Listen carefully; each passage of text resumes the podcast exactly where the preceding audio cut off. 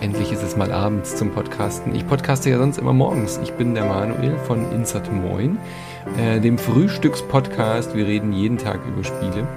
Aber heute hat mich der Pascal gefragt, ob ich nicht mal einen kleinen Beitrag zum Adventskalender beisteuern möchte. Und da fällt mir auch sofort beim Thema Weihnachten und Spiele sofort die Anekdote ein, äh, wie ich mir eines Weihnachtsabends sehr glücklich äh, Toonstruck gewünscht und auch bekommen habe.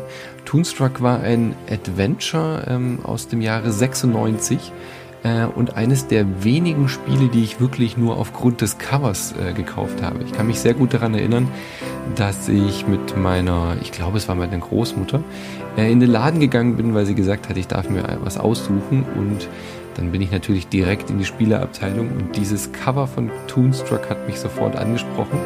Ähm, auf der Packung war nämlich, ich weiß nicht, ob es auf der Packung direkt war, aber es war auf jeden Fall ein Spiel mit Christopher Lloyd in der Hauptrolle, äh, dem wilden Professor, dem verrückten Professor aus Zurück in die Zukunft, ähm, in einer Rolle als Zeichner. Und dieser Zeichner ähm, fällt in seine eigene Fantasiewelt, äh, in die Welt seiner Comicfiguren rein, mit dem sehr lustigen Namen. Der Maler heißt Mal Block, also Mel Block.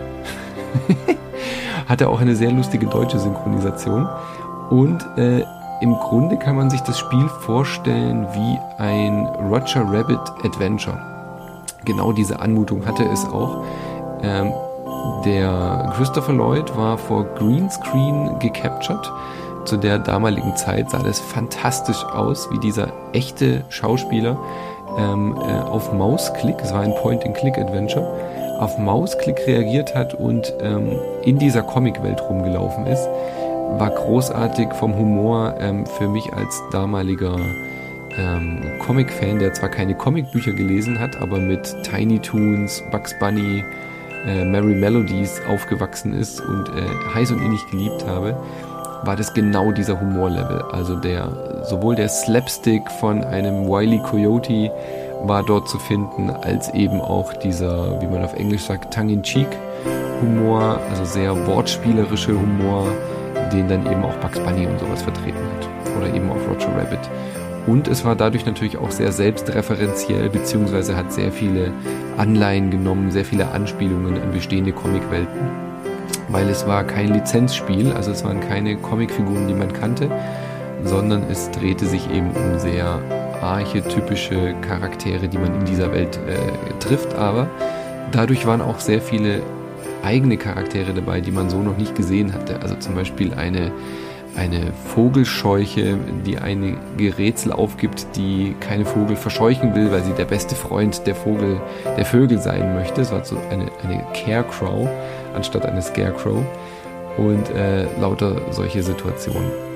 War ein wunderbares Spiel und ich habe sehr sehr schöne Erinnerungen daran, weil ich eben dieses Spiel dann unterm Weihnachtsbaum auch ausgepackt habe ähm, und danach, nach dem Essen, äh, den ganzen Abend bis spät in die Nacht mit diesem Spiel zugebracht habe. Und deswegen ähm, muss ich da immer sehr oft dran denken an dieses Spiel, weil ich es sehr mit diesem Weihnachtsabend und Auspacken und Spiele geschenkt bekommen ver äh, verbinde.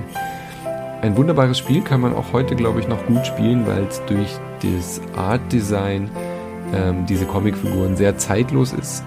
Von der Technik her war es natürlich sehr, äh, es wirkt schon sehr ausgeschnitten wie dieser Mensch äh, und sehr hakelig, quasi wie so ein animiertes Gift durch diese äh, Bilderszenerie läuft.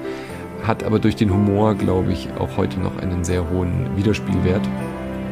Ein Nachfolger steht, glaube ich, immer noch so ein bisschen in den Startlöchern. Ähm, es gab irgendwann mal so ein paar Meldungen, dass der Lizenzinhaber gesagt hat, ähm, könnt, er könnte sich gut vorstellen, da einen zweiten Teil zu machen. Und ähm, wir haben ja gesehen in den letzten Jahren, vor allem dieses Jahr auch verstärkt, durch so Plattformen wie Kickstarter, dass solche alten Ideen und alte Projekte auch wieder durchaus äh, eine Finanzierungsmöglichkeit haben, weil ein Publisher würde heutzutage, glaube ich, kein Click-and-Play, äh, Point-and-Click-Adventure mehr mit Comic-Grafik machen. Ähm, außer er würde vielleicht zu Dedelic oder solchen Studios gehen. Aber von daher bin ich da guter Dinge, dass wir vielleicht ein Toonstruck 2 sehen werden äh, innerhalb des nächsten Jahres. Ähm, da freue ich mich sehr drauf. Deswegen ein kleiner Tipp, wer äh, ein PC noch hat und äh, Lust hat auf ein schönes, altes Retro-Adventure-Spiel äh, mit den typischen Benutze Gegenstand A mit Gegenstand B und hör dir lustige Dialoge dabei an. Äh, dem sei Toonstruck sehr ans Herz gelegen und vielleicht wird es euch ja auch in Erinnerung bleiben. Liebe Grüße auch von meinen Kollegen, von äh, Daniel und Micha. Ähm, weiterhin äh, sehr schöne Idee mit dem Adventskalender und äh, ihr findet uns auf superlevel.de. Wer mehr von uns und mehr über unsere Spiele hören möchte, die wir jeden Tag spielen, ähm, die wir uns dieses Jahr zu Weihnachten wünschen, da werden wir sicherlich auch drüber reden. Liebe Grüße, tschüss, bis bald.